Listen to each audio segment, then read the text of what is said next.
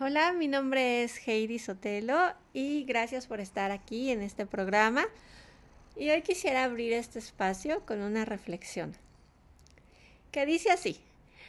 El dueño de una tienda colocó un anuncio en su puerta que decía, cachorritos en venta. Esa clase de anuncios siempre atraen a los niños y pronto un niño apareció en la tienda preguntando, ¿cuál es el precio de los perritos? El dueño contestó, entre tres mil y cinco mil pesos. Solo tengo 500, ¿puedo verlos? El hombre sonrió y silbó. De la trastienda salió una perra corriendo seguida de cinco cachorros. Uno de los perritos estaba quedándose considerablemente atrás. El niñito inmediatamente señaló al perro rezagado que cojeaba. ¿Qué le pasa a ese perrito? preguntó. El hombre le explicó que cuando el perrito nació, el veterinario le dijo que tenía una cadera defectuosa y que cojearía por el resto de su vida. El niñito se emocionó mucho y exclamó Ese es el perrito que yo quiero comprar. Y el hombre replicó No considero justo venderte a este perro. Si tú realmente lo quieres, yo te lo regalo. El niño se enojó y lo miró disgustado y le dijo Yo no quiero que usted me lo regale. Él vale tanto como los otros perritos y yo le pagaré el precio completo. De hecho, le voy a dar mis 500 pesos y 100 pesos cada mes hasta que lo haya pagado por completo. El hombre contestó, no puedo entender por qué quieres comprar ese perrito. ¿No te das cuenta de que él nunca será capaz de correr, saltar y jugar como los otros perritos? El niño se agachó y se levantó el pantalón de su pierna para mostrarle cruelmente que su pierna estaba retorcida e inutilizada, soportada por un gran pedazo de metal. Miró de nuevo al hombre y dijo Bueno, yo no puedo correr muy bien tampoco, y el perrito necesitará, necesitará a alguien que lo entienda. El hombre estaba ahora mordiéndose el labio, y sus ojos se llenaron de lágrimas, y sonrió y dijo Hijo, solo espero y rezo para que cada uno de estos cachorritos tenga un dueño como tú. En la vida no importa quién eres, sino que alguien te aprecie por lo que eres y te acepte y te ame incondicionalmente. Un verdadero amigo es aquel que llega cuando el resto del mundo se ha ido. Qué hermosa reflexión, ¿verdad? Hasta brotaron tus lágrimas seguramente. Hay tantas historias verídicas y me encantaría compartirlas todas, pero quiero aterrizar algunas ideas caducas. Nosotros como seres humanos tenemos la creencia de buscar una pareja humana con ciertos atributos físicos para poder procrear unos hijos que tengan las mejores cualidades de ambos. Y con los animales pasa exactamente lo mismo. Buscas el cachorro más grande, de la camada, el más bonito, el fuerte, el que te hace ojitos, el, que crees que es para ti. Y, y el 2% de la población busca un animal indefenso, enfermo o con alguna discapacidad. De hecho, tengo una clienta que ella tiene a cinco perros de esta forma. Ella trabaja en un refugio y, decide, y ella decide adoptar a los que nadie quiere, a los más viejitos, a los tuertos, a los que tienen alguna discapacidad o no son tan agraciados físicamente al ojo del ser humano. Todos los animales tienen un propósito en nuestra vida. De hecho, todo lo que existe en esta tercera dimensión tiene un propósito.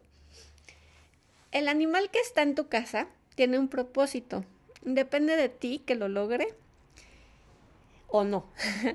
Siempre ellos nos van a enseñar diferentes formas de entender la vida, los eventos y hasta las mismas tragedias y van desde enfermedades que se repiten en todos los animales que hemos tenido.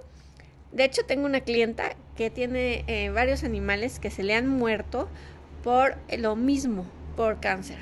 Entonces, pues uno se preguntaría, ¿Qué le están enseñando los animales a esta persona para que le dé cáncer a todos los que ha tenido? Y bueno, bueno, eso ya depende de cada persona, de lo que crea y, de lo que y de lo que quiere aprender, ¿no? Pero, pero son cosas que yo como veterinaria me pregunto, ¿no? O sea, ¿qué, qué, qué, por qué? ¿No?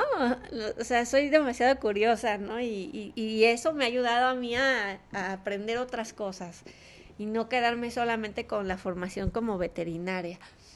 De hecho, tengo clientes que comparten hasta la misma enfermedad, como la diabetes, donde ambos se inyectan su insulina, ¿no? Eh, tengo animales que son de una forma, eh, por ejemplo, son muy extrovertidos, muy juguetones, y de repente algo les pasa que el dueño no sabe qué es y cambia totalmente su forma de ser. Se vuelven como amargados, mm, este, enojones, se esconden, no quieren salir, eh, este, por lo general los, los, gatos son los que les pasa mucho esto, que se esconden atrás de la lavadora o arriba de, de este, ciertos lugares y no salen o apenas los agarras y te bufan y todo esto, ¿no? Entonces, este, ¿a qué quiero llegar? Ellos a veces pueden tener a lo mejor algún accidente como como un golpe o algo que tú no viste y, y les recuerda que a lo mejor es peligroso salir o no quieren no quieren seguir contigo porque a lo mejor sin querer los pisaste o este o les tiraste una cosa ruidosa. Y bueno mm, entonces a lo que a mí me ha llevado a, ver estos tipos de actitudes, pues es que como veterinaria, pues se me cierran las puertas, ¿no? Porque pues todo esto estamos hablando de emociones, nada de enfermedad. Entonces, pues aquí los etólogos hacen su, su trabajo, ¿no? Y, y, así.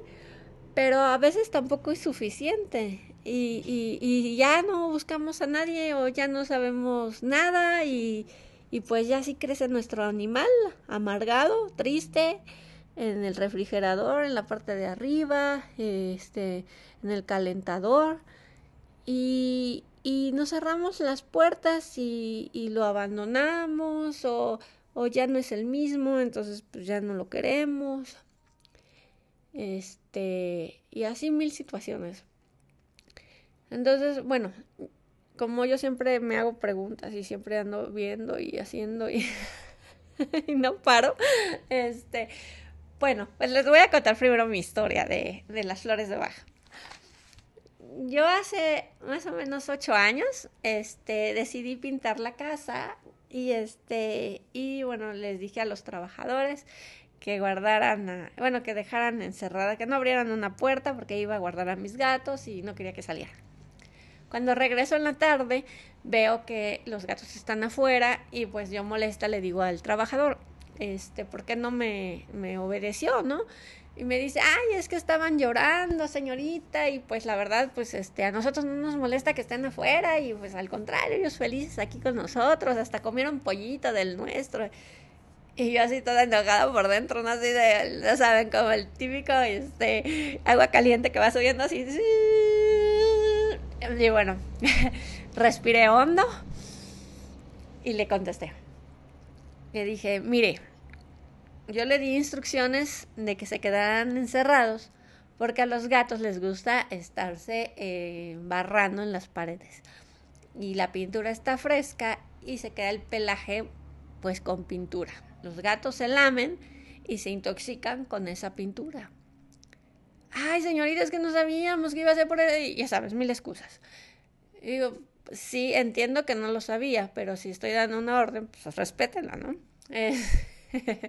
este, y bueno, pues ya, ¿qué más podía yo decirle al, al señor, no? Ya el segundo, pues también la ignorancia, la inconsciencia o el no saber, pues hace que la reguemos, ¿verdad? Entonces, bueno, pues ya no podía yo hacer mucho, ya estaba hecho, ya estaba este, pues, pues hecho esto, ¿no? Entonces pasa el tiempo, este, y veo que mi gata está enferma de la garganta. Entonces, pues le inyecté su antibiótico y demás. Y como que medio se iba recuperando, pero como que no estaba al 100.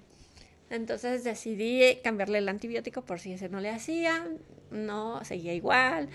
Entonces decidí tomarle unas placas de rayos X y ahí me di cuenta que tenía asma. Entonces, pues el tratamiento de asma, ¿no? Este, unos broncodilatadores y demás. Y así salió adelante. Y de repente otra vez, en época de calor, se enfermaba, en época de frío se enfermaba, en época de aire se enfermaba. Y era ir al hospital corriendo ahí en el coche, poniendo el acelerador a tope, porque la lengua se ponía azul y podía morirse. Así, así, así. El asma es muy difícil.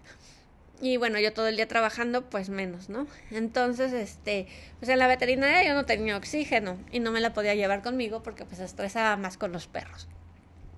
Total que bueno, así lo hicimos como en varias ocasiones al año, hasta que un día pues platicando con mi hermana, mi hermana me dijo, ¿quieres que le dé flores de Bach? Y yo, ay, sí, pues dale. Bueno, pues estuvimos en tratamiento como seis meses y la gatita mejoró muchísimo, pero todavía seguía teniendo los ataques. Entonces le dije a mi hermana, ¿sabes qué? Vamos a ampliar este... Bueno, ella me dijo, ¿no? Vamos a ampliar el tratamiento, este, dáselo durante un año. Entonces, pues, diario sus, sus flores de Bach y al principio pues me peleaba con ella, ya saben, así de, abre el hocico, métele las gotas, y las rasguños, y el miau, y ay, era horrible. Hasta que dije, bueno, está bien, no me voy a pelear contigo, ven. Le di en una cucharada de plástica y le dije, a ver, ¿quieres que nos peleemos o te la tomas de la, de la cuchara? y bueno, pues se la tomó de la cuchara. Entonces era más fácil. Yo nada más le decía, mía, tus gotitas. Y se acercaba y le tomaba la cuchara de la agüita. Así que bueno, ya no era tan complicado. Y este, y estuvimos con las flores un año, más o menos, un poquito más de ese tiempo. Y ya jamás volvió a tener ningún otro ataque. Pasaron ocho años y hemos estado súper bien. Entonces, a la terapia alternativa con las flores de Bach me encantó y decidí estudiarla. Entonces, este, ahora todos mis pacientes se las receto. Desde los que eh, son adoptados, este, normalmente los animales cuando son adoptados, pues no sabemos qué historia traen. Entonces puede ser una historia de dolor, con la cual las flores de Bach trabajan a través de las emociones, entonces van sanando. Entonces depende del animal cuántos frascos necesite pero en mi experiencia a la gran mayoría salen rápido sus, sus emociones con un frasco o dos frascos. Ya algunos llevan más tiempo, como los problemas de hongos, el amido compulsivo, este, no sé, problemas de piel, mmm, mudanzas, sobre todo en gatos, que se complica el asunto. Ah, hay historias muy tristes donde están haciendo la mudanza y pues el gato no sale del escondite y pues lo tienen que dejar. Ay, o este, y cosas así bien, bien, bien tristes y, y la verdad pues sin, sin poder hacer nada, ¿no? Entonces, este, o los viajes en avión, que bueno, yo nunca recomiendo que les den este relajantes este, o que sedantes, ¿no? Como tal, tampoco los recomiendo porque pues bueno, esto es como como peligroso, ¿no? Este se puede se puede quedar dormido y la nariz meterse en, en la jaula, en, en una de las esquinas y evitar respirar, ¿no? Se pueden quedar ahí sin respirar y como no hay nadie que los vigile, pues tenemos un problema. Entonces, con las flores de Bach, yo las mando antes del viaje, como dos semanas antes, para que se las vayan tomando. Y este, y ya haga como su efecto. Y bueno, obviamente eso va a hacer que se abra a los cambios, dependiendo de las flores que le quiera, que le quiera poner, ¿no? Dependiendo también de, de cómo es el carácter y la forma de ser del animal. Porque todos son tan distintos. A mí me encanta. Y bueno, este, esa es una probadita, ¿no? Pero, pero eso fue como yo me enamoré de las flores. Y por ejemplo, en tragedias como accidentes, que de repente, pues, no sé, este, pues los más comunes, cuando el dueño, este, va a sacar el carro y se le sale el perro, y el perro, pues, es muy territorial, y se encuentra un perro enfrente y lo ataca. Y eso pues queda como, como el trauma para todos, ¿no? Tanto para el humano como para el perro y para los otros y para todos. Entonces eso es una tragedia para mí. Y este, y bueno, el perro, pues obviamente, además de que se siente todo adolorido muscularmente y todo mordido, pues las flores le ayudan muchísimo a trabajar ese tipo de situación, ¿no? El estrés, el shock, la ansiedad, los miedos, este, el pánico, ¿no? Que sintió, este, entonces todo eso se queda en la memoria de su perrito y obviamente eso hace que el perro cambie y no tenga la confianza para salir al paseo o si pasa por la misma casa se le detona el mismo miedo. Entonces, todo eso las flores nos ayudan a equilibrar a nuestro animal. Entonces, este, la verdad, si no las has usado y tu perro tiene todas las características o lo que estoy mencionando, pues anímate porque la verdad es que no importa cuánto tiempo haya pasado, ¿no? El animal este puede puede puede sanar en cualquier momento, ¿no? Mm, ¿Qué más? ¿Qué más? eh, y bueno, pues la verdad es que con, con, con, lo de las deficiencias, ¿no? Este, por ejemplo, perritos que no tienen una pierna y así, pues las personas a veces tienden a, pues tienden a menospreciar al animal, ¿no? Y la verdad no es bueno eso, es pues no, yo pues no, ella sigue enojada, ¿no? Pues no, no lo menosprecie. Este, yo sé que a lo mejor a la vista, a lo mejor ves un perro que está tuerto y como que pues no te agrada y sientes rechazo, pero, pero mira, si a tu animal le pasó eso, tu animal la verdad se va a sentir triste de que lo rechaces. Entonces, este, con las flores de Bach también te puedes ayudar tú y este a trabajar ese tipo de emociones y este y a tu perrito también a, este a limpiar esos sucesos este tristes, ¿no? De hecho, el animal pues vive perfectamente con, con, con esos este, pues, defectos, ¿no? Por ejemplo, yo he tenido perritos que se les han amputado la, las patitas por un cáncer o por algún algo algo fuerte o, o, que haya perdido la movilidad y la verdad es que ellos se, se adaptan muy fácilmente no a comparación del humano que el humano tiene totalmente de problemas psicológicos, el animal no los tiene, ¿no? Entonces él nada más, este, pues se preocupa por, por, por sobrevivir, entonces pues, se hace fuerte o, o, así, ¿no? Este, también en animales que, que por el mismo chiqueo y así, ¿no? Este, se tiran al drama de, digamos, un poquito más, ¿no? De que se dejan consentir tanto que, que ya hasta no caminan, ¿no? Y se andan tirando. Digo, a mí me pasa muy seguido ahí en la veterinaria de que los clientes los aman a sus animales, los chiquean, les dan su pollito en la boca y así. Y este, y bueno, pues no caminan, ¿no? Entonces llegan y nos dicen, es que no camina, doctora. No me diga, ¿cómo que no camina? No, no, no, no apoya nada. Está totalmente la pata hacia arriba, cojea y demás, ¿no? Entonces, pues uno piensa que es una fractura y así, ¿no? Porque no apoya. Entonces, pues lo revisas y este, y pues no, pues se, ve inflamado, pero no se ve como fractura. Entonces, este, ponemos al perrito en el piso y le digo a la, a la clientela, váyase, ¿no? O sea, haga como la finta que se está yendo y este, y, y el perro sale disparado para encontrar a la familia, ¿no? Porque no se quiere quedar ahí conmigo. y este, entonces lo pongo en el piso y ya este, le chif, bueno, se va la señora, hace todo el show, ¿no? Abren la puerta como si se fueran a ir y el perro sale corriendo con sus cuatro patitas apoyando. Ay, pero no caminaba. No, señora, no caminaba. Es que es un consentido. Solo quiere pollito. Eso es muy común. Eso es muy común. Este, pero bueno, no está de más, ¿no? También descartar y llevar al veterinario para ver si no es una fractura. En animales este, que tienen algún tipo de este tipo de, de miembros que no tienen o así, pues no te preocupes, ah, siempre va a haber este la, la, habilidad de tu perro para trabajar con sus tres patitas, ¿no? Y, y no por eso este indica que, que, es menos, ¿no?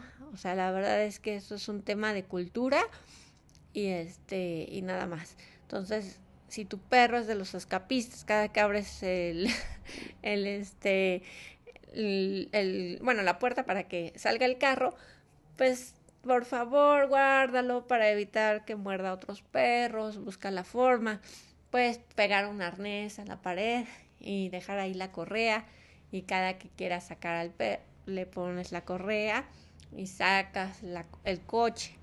Porque luego muchos animales pues, no este no nos hacen caso y pues también este pues puede provocar un accidente. Y también sale caro el accidente. y bueno, pues creo que creo que eso es todo por el día de hoy. Este por ejemplo, en los perritos, estos este cuando pierden la vista, ya que son viejitos o por algún accidente, eh, que están en el periodo de adaptación, eh, es importante que no muevan los muebles, ¿no? Es importante que se queden las cosas como están para que así nuestro animal se acostumbre a que hay algo allí, que está la silla, que luego regresa y está este la mesita del buró, este y bueno, pues ese tipo de detalles que son bien importantes para, para ellos. Y también existen este en internet, en YouTube, pueden encontrar este materiales distintos mm, como micas o este un poquito un material más rígido que se las ingenian para que se abroche al collar y quedan como como una U que envuelve la cabeza del animal a la altura del hocico un poquito más, como 5 centímetros este, lejano al top de la nariz, para que esa mica eh, choque con la pared. Entonces el animal no choque su cabeza con la pared, digamos, ¿no? O que se vaya a lastimar. Entonces se lo amarran al collar y está como rígido. Entonces el animal va chocando con eso en las paredes, pero él ya va, él no se lastima y va, va viendo, midiendo los espacios. Esto es una alternativa muy buena porque bueno, este, sí me, me llegan casos de, de animales que se lastiman la nariz o que la cabeza o ya se golpearon. Entonces, este, esto les ayuda mucho, mucho, mucho a, a trabajar todo este tipo de, pues, de nuevas este, cosas que, que, pasan, ¿verdad?